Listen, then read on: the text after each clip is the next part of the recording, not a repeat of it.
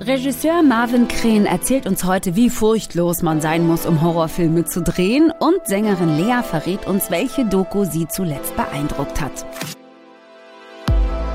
Willkommen bei der Netflix-Woche mit Hadne Tesfay und Jörg Thaddeus. Jede Woche sprechen wir hier mit interessanten Menschen über wichtige Neuerscheinungen, ewige Lieblingsserien und das Netflixen an sich. Über das, was sie antreibt und das, was uns alle bewegt.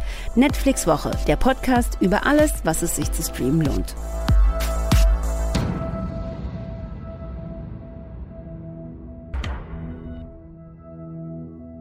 Hallo und herzlich willkommen zu einer neuen Ausgabe. Und Jörg, ich freue mich sehr, diese Ausgabe mit wirklich schönen Nachrichten beginnen zu können. Nämlich einer meiner absoluten Lieblingscomedians, Kevin Hart, wird bald in einer neuen, ich möchte nicht sagen Komödie zu sehen sein, weil es ist keine richtige Komödie, Fatherhood. Ich glaube, da muss man auch schon ganz schön heulen und so ein bisschen dicke Klöße im Hals wegdrücken so.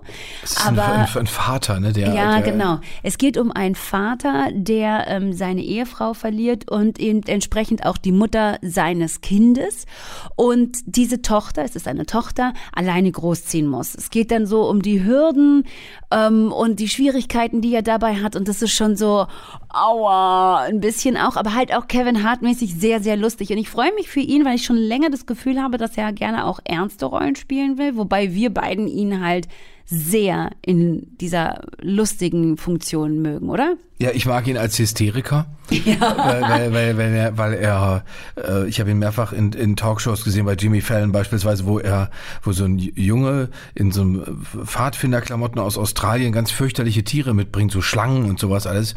Und eine, glaube ich, ziemlich entsetzliche Spinne und Kevin Hart rennt davon weg, versteckt sich in der Bühnendeko und äh, eigentlich tut er das, Normale, finde ich. Ja. Aber man wenn man im Fernsehen sitzt, traut man sich das ja plötzlich nicht mehr. Denkt man sich, oh nee, ist ganz interessant, fühlt sich bestimmt toll an, so eine extrem giftige Schlange.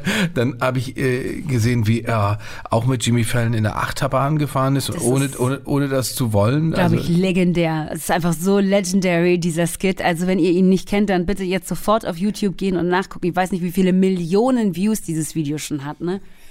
aber auch dieses Geschrei. Ja. Und das, das, äh, ich glaube, Kevin Hart ist 19, ich habe es nochmal nachgeguckt, 1978 geboren.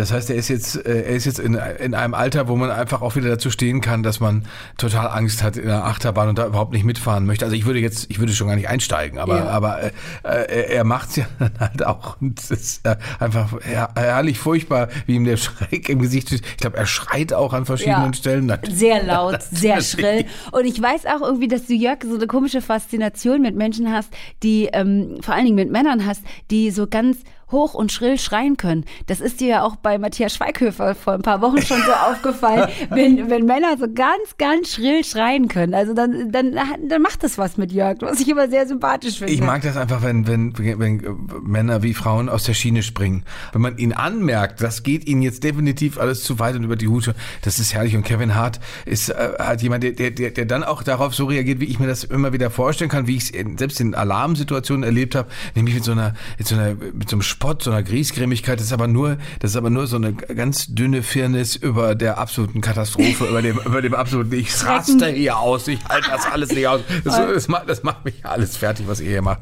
Also das ist ja aber auch so ein bisschen Kevin Harts, äh, ich sag jetzt mal Stick, weil mir kein besseres Wort einfällt, aber das ist Stick so, ne? Dass er ähm, diesen, diesen wirklich sehr ängstlichen Mensch spielt. Darum geht es auch viel in seinen äh, Specials, die ihr übrigens auch alle auf Netflix sehen könnt.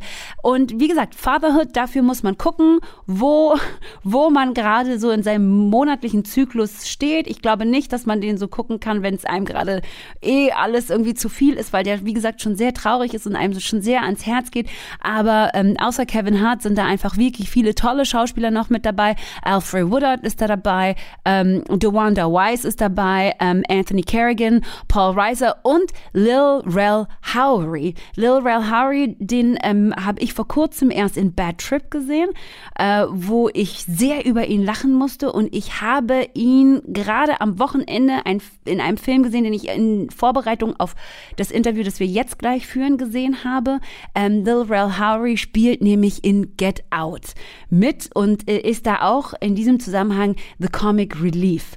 Und mit Get Out sind wir, wie gesagt, schon bei unserem heutigen Thema, äh, nämlich Horrorfilme. Horrorfilme und dazu werden wir sprechen mit einem Mann, der äh, in seine Karriere eingebogen ist mit dem Horrorfilm Rambok. Das ist ein, ein Zombie-Film aus dem Jahr 2010, der dann nachgelegt hat mit dem Film Blutgletscher im, im Jahr 2013. Das sind alles ähm, schon viel beachtete Filme gewesen, vor allen Dingen auch der der Film Rambock schon alleine. Äh, und jetzt mittlerweile wissen wir aber natürlich über Marvin Crane, dass er Regisseur war bei der ersten Staffel von Vier Blocks. Mhm. Und jetzt in der zweiten und dritten Staffel war er dann als Executive Producer am Start. Ähm, außerdem hat er zum Beispiel bei Freud federführend mitgewirkt und er ist jetzt bei uns im Interview. Herzlich willkommen, Marvin Krenn.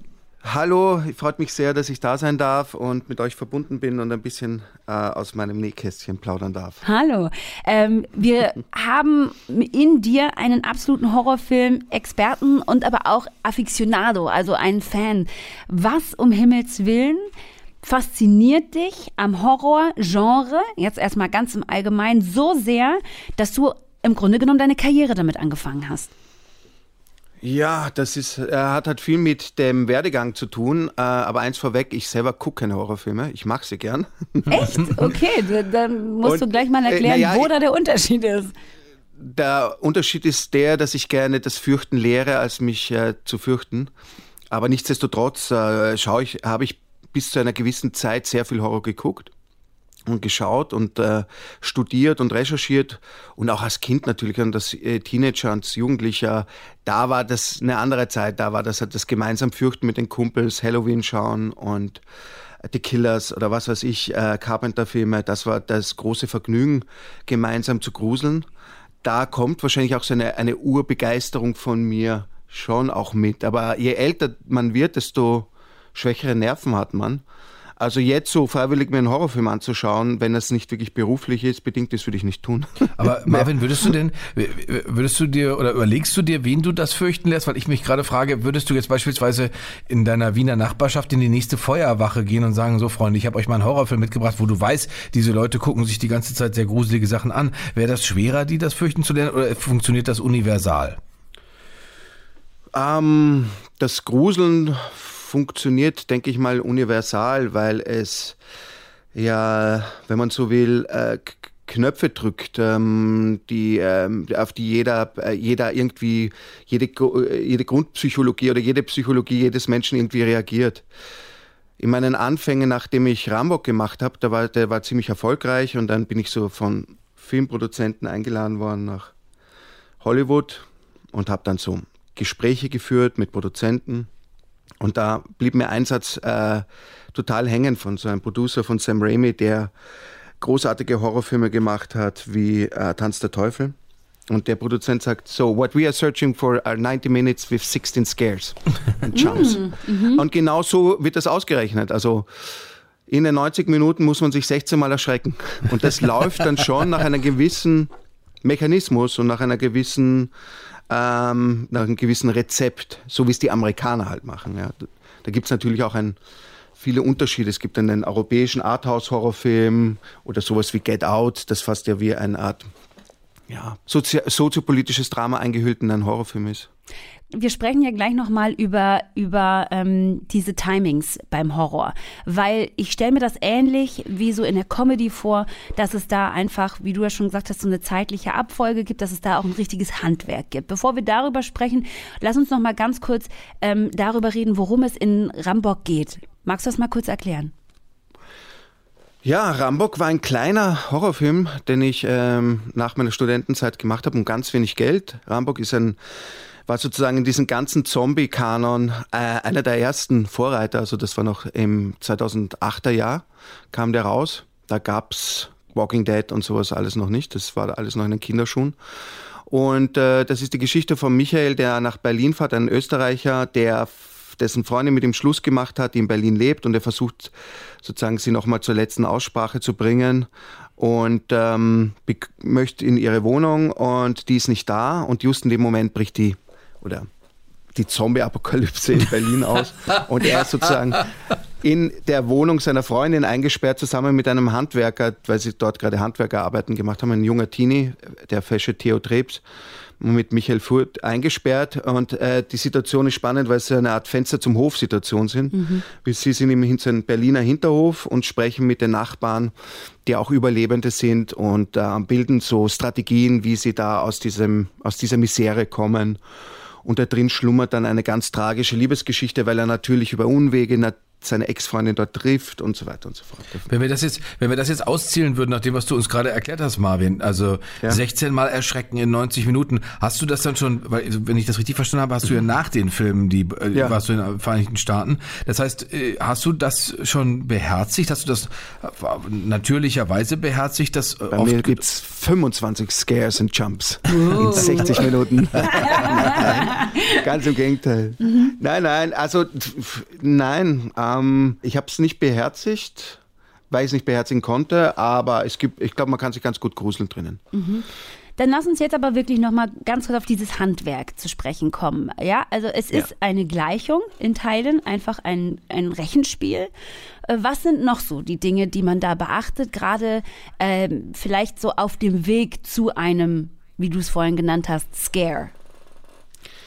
Naja, sagen wir so, das ist so, wie es die Amerikaner machen. Ja? Mhm. Ähm, das heißt nicht, dass ich, ähm, wenn ich dann irgendwann einmal die Ehre haben würde und auch in, Horror, in Hollywood einen Horrorfilm machen dürfte, würde ich das natürlich äh, hinterfragen, ob das dem Film gut tut. Ja?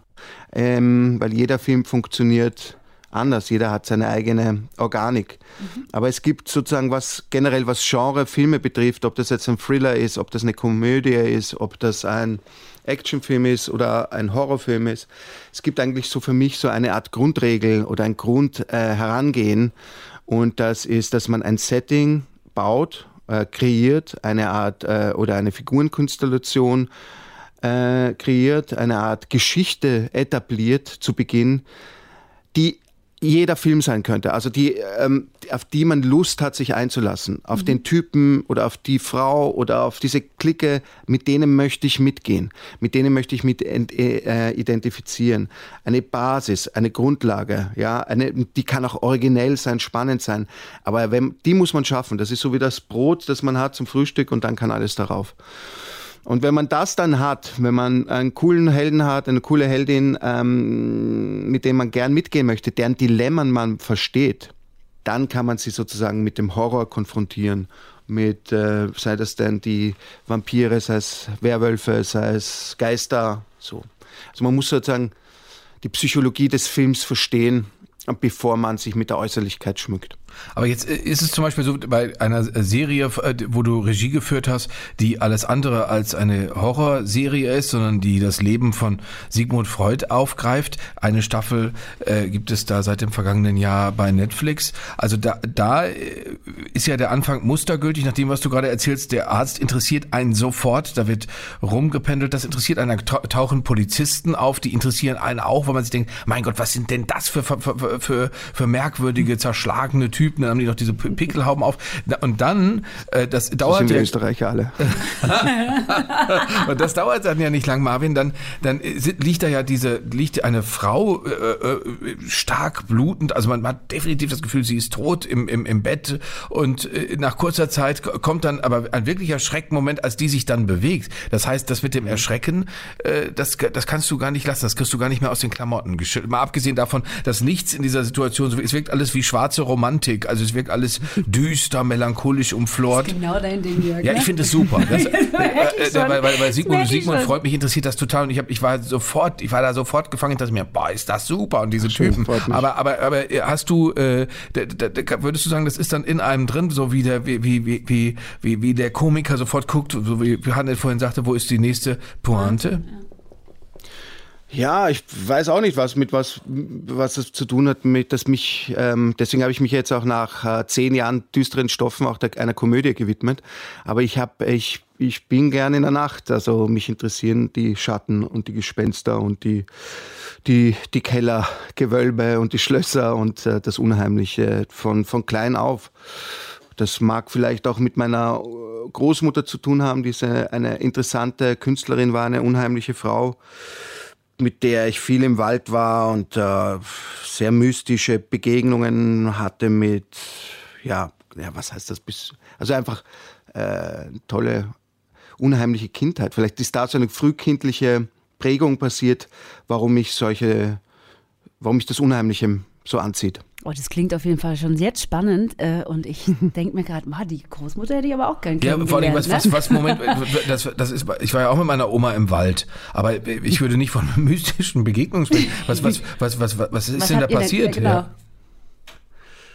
Ich, ja, es war eine, die, das war eine spannende Frau, die, die kam, das war eine Künstlerin, halt, die sehr viel mit der ich immer beim Arbeiten zugeschaut hat und dann hat sie immer so, so, so remote, also irgendwo abgelegen, so kleine, äh, kaum Gas und Strom, so Waldhäuser gehabt, so im, im, im Sommer.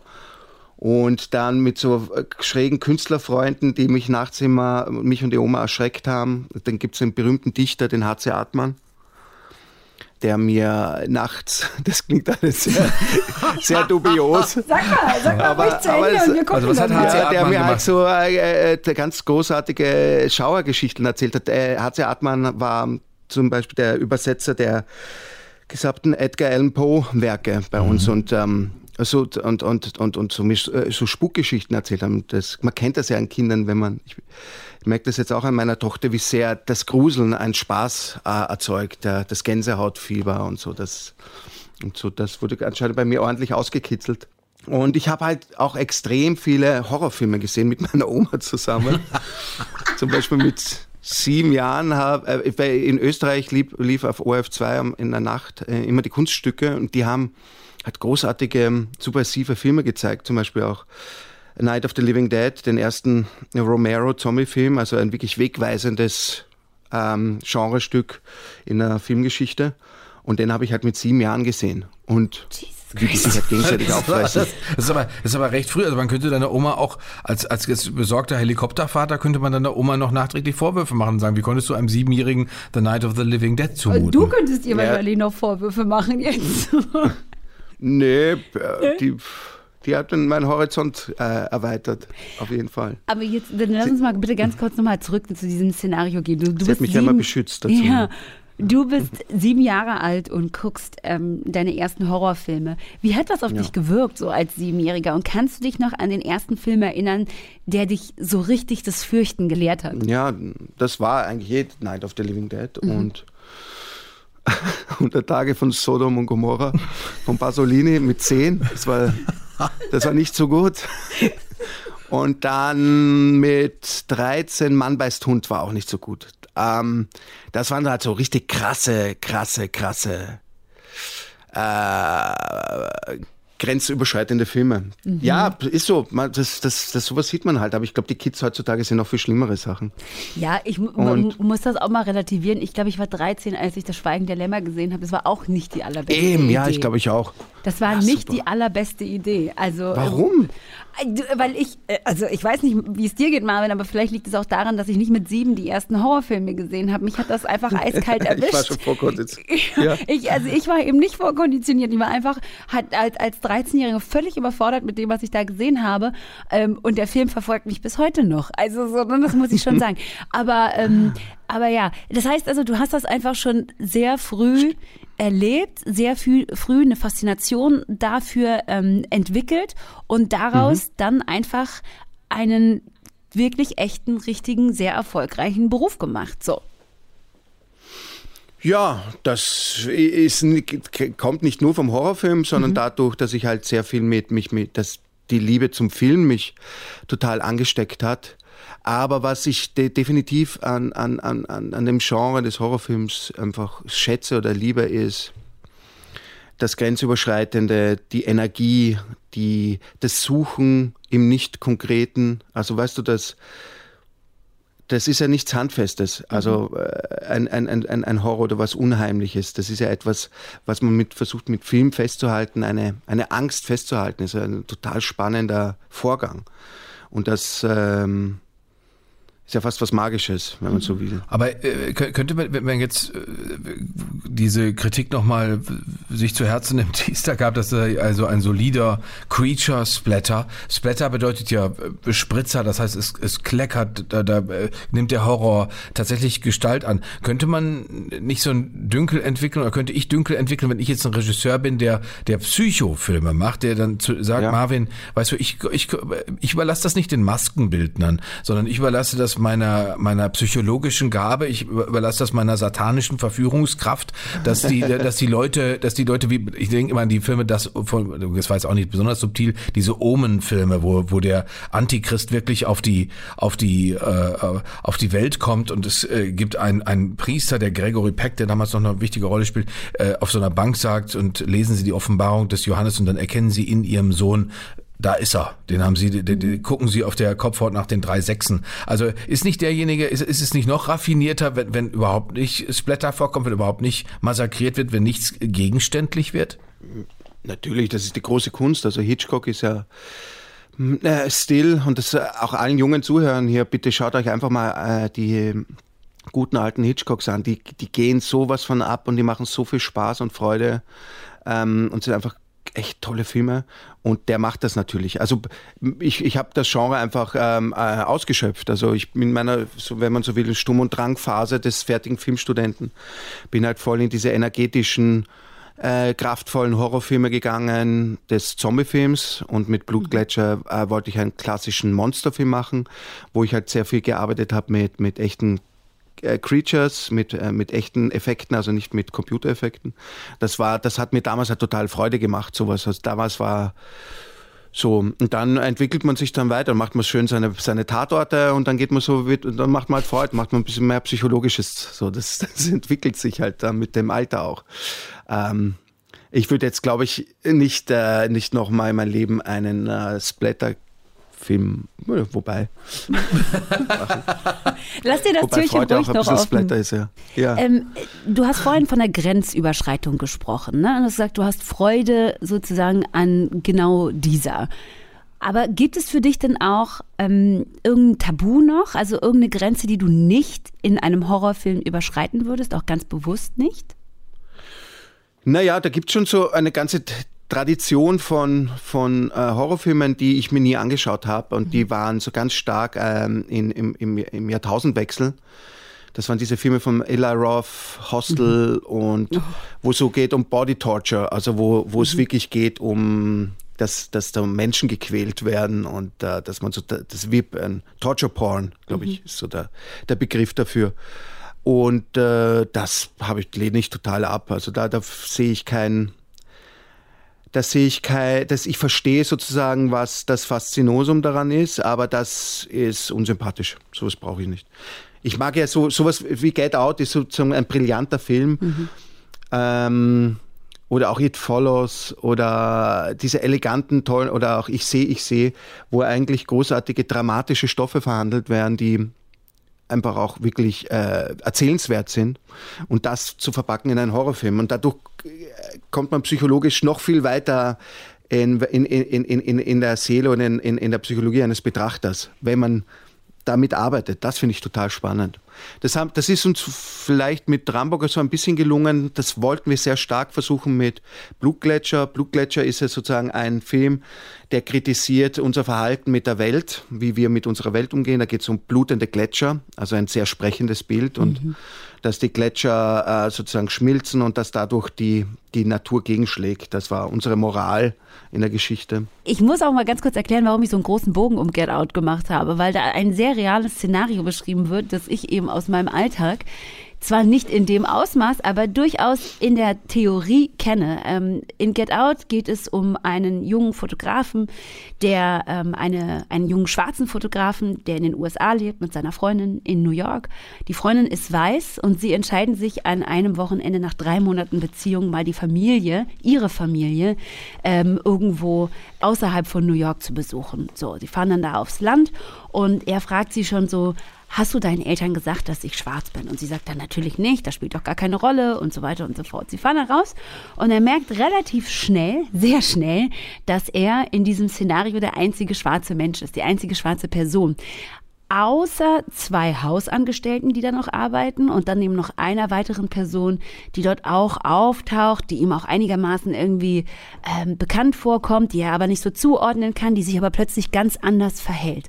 Und dieses Szenario, als schwarze Person in, ein, äh, in eine Umgebung zu kommen, die dir erstmal nicht nur völlig unbekannt ist, sondern auch latent feindselig irgendwie gegenübersteht oder zumindest angsteinflößend auf dich wirkt, das konnte ich sehr, sehr gut nachvollziehen. Ähm, diese Hauptfigur, gespielt übrigens von dem absolut großartigen Daniel Kaluuya, der auch gerade einen Oscar bekommen hat, ähm, dem ist schon unwohl in dieser Situation und er merkt dann aber äh, irgendwann, warum ihm so unwohl ist und da geht es schon im Vorfeld los. Ähm, und du hast gerade schon, also wir haben gerade schon darüber gesprochen, wie gut dieser Film ist, wie lustig dieser Film aber auch in Teilen ist. Kann denn Horrorfilm auch lustig sein? Also darf der und muss der das sogar zum Teil sein, weil es sonst irgendwie unerträglich wird? Meiner Meinung nach unbedingt. Äh definitiv. Ähm, eben, es gibt ja so viele verschiedene Facetten des Horrorfilms. Es gibt die Horror Horrorkomödie und so weiter und so fort. Äh, ähm, aber ich glaube gerade, dass ein guter Horrorfilm diese Momente der Erlösung, des Lachens auch braucht. Das, äh, wie sagt man, dass man sich kurz ausruht im mhm. Geiste, um dann wieder ja, und, und damit der Rollercoaster der Angst und des Fürchtens wieder weitergeht. Also das versuche ich eigentlich in vielen, in all meinen Filmen immer zu machen, diese, diese diese Entspanner reinzubringen. Jetzt hast du auch gerade von Horrorfilmen oder überhaupt von Filmen gesprochen, ähm, aber es gibt ja auch so die Horrorserie. Wo liegt der Vorteil in der Horrorserie gegenüber dem Horrorfilm? Schwierig eigentlich. Ich selber glaube gar nicht. Es gibt für mich persönlich zwei, drei Ausnahmen äh, Dead Set, das war auch eine Zombie-Serie, wo äh, in England die Zombie-Apokalypse ausbricht und die einzigen Überlebenden sind die Insassen von Big Brother. das ist wirklich eine super Show. Äh, total, äh, damals gab es noch kein Netflix und nix und so weiter. Das ist total untergegangen. Das war eine Legendenshow, die habe ich total geliebt. Irrsinnig kompakt, dicht aufeinander. Eigentlich wie ein großer, langer Film. Ja, das Problem meiner Meinung nach für, dass ich nicht glaube, es gibt natürlich, hallo, was, was sage ich, American Horror Story mhm. oder Walking Dead sind unfassbar erfolgreiche, unter Anführungszeichen Horrorserien, aber für mich sind das eher große Familiendramen, ja, oder Soap, im besten Sinne sehr gute äh, Soap Operas, also äh, Walking Dead ist eine Soap Opera, ist eine Geschichte von Familien, von Zerwürfnissen, von, von verschiedenen Gangs, die miteinander kooperieren oder nicht kooperieren.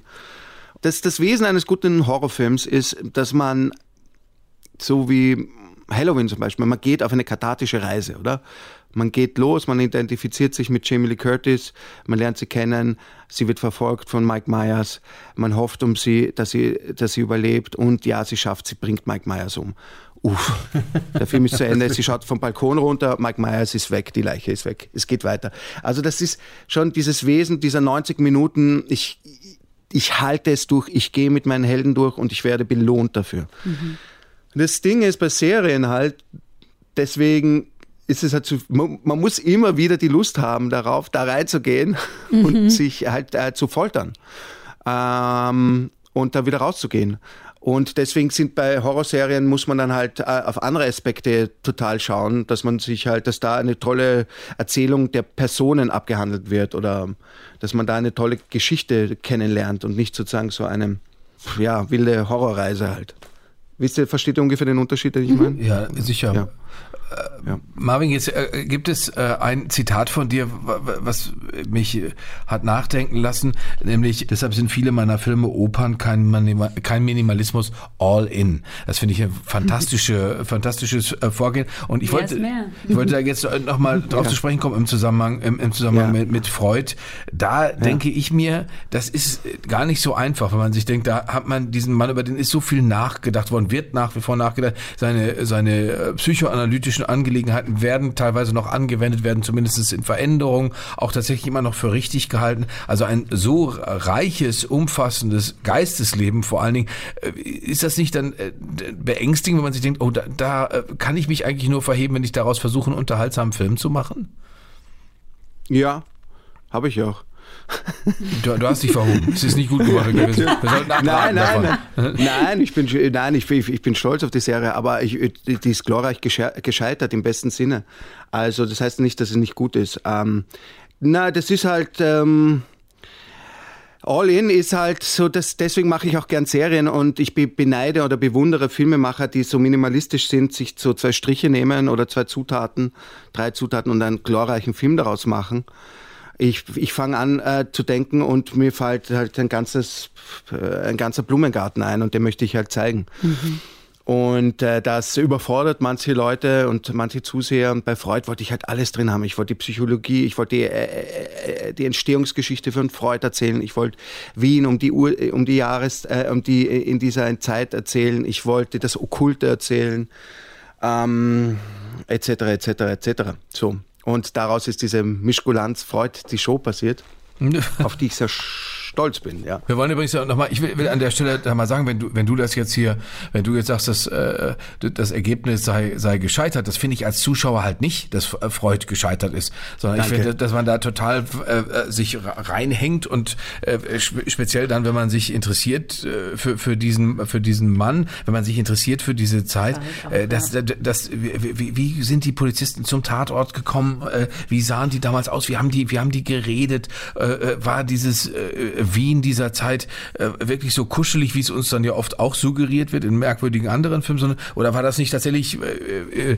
eine, eine dunkle Angelegenheit, eine düstere Sache, Hinterzimmer, Ecken und so? Ich finde es auch atmosphärisch unglaublich dicht. Also nur um das, äh, äh um das aus, äh, aus also allen Leuten das ans Herz zu legen, das zumindest mal zu probieren und vor allen Dingen, man kann natürlich auch hingehen und kann sagen, ja, wow, dann nehme ich mir entweder Sigmund Freids Originalwerke oder die ganzen schwergeistigen äh, Spaß, Interpretationen zur Hand äh, oder ich gucke das, ja. weil ich habe dann einen Eindruck. Hat eine, du hattest ja. gerade den Finger gezeigt.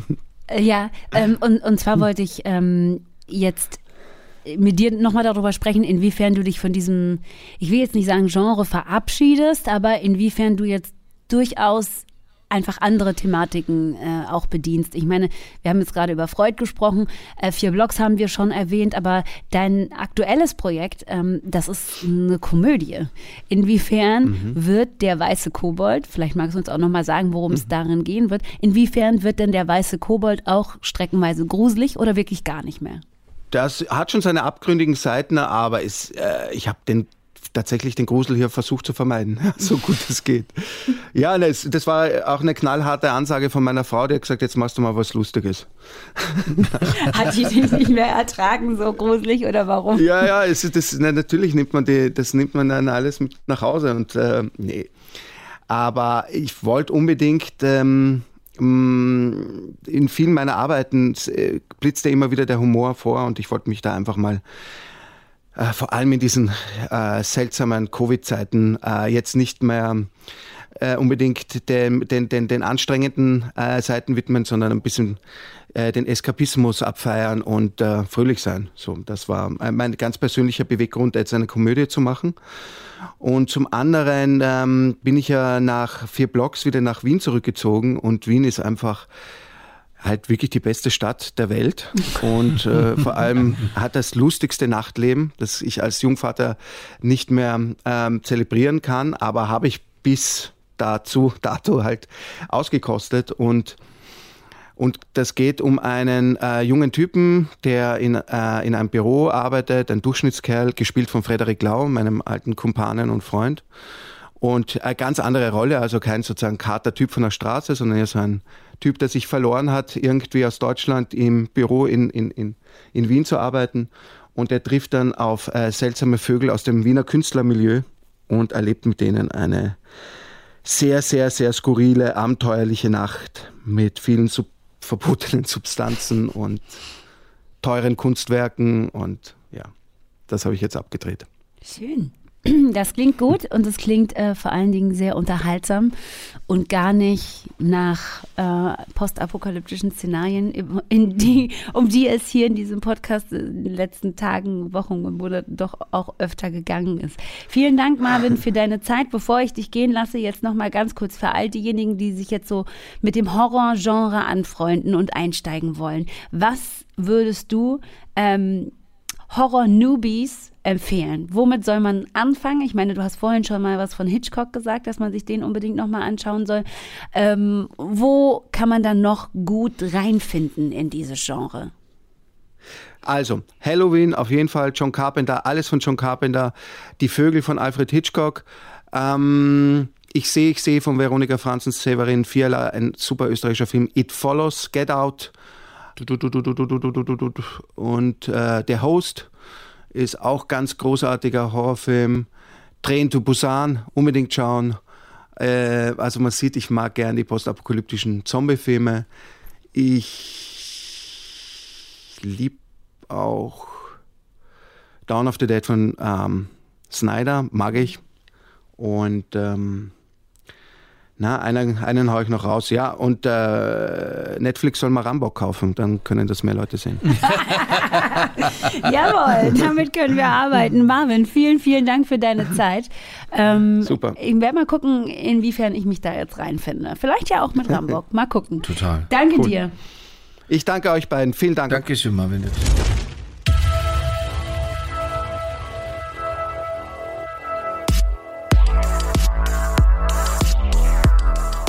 Ich muss dir das nochmal sagen, Hannet. Also du, du musst Freud gucken. Es, es, lohnt sich total. Das ist, das ist wirklich super. Das hat, ich finde, er hat das super gemacht. Wie schade, wenn man als Regisseur dann denken muss, das sei äh, kein Riesenerfolg. Also, weil, weil ich meine, es ist auf Netflix, das würde ich jetzt als Regisseur schon durchaus als Erfolg verstehen. Als Erfolg oder? verstehen, ja. Aber mein Gott, man kann es angucken, oder? Also, Fertig. ja. Aber ich finde, ich finde beruhigend, dass Marvin Kren als jemand, der Horrorfilme mag und macht, selber gar nicht mehr so gerne Horrorfilme guckt.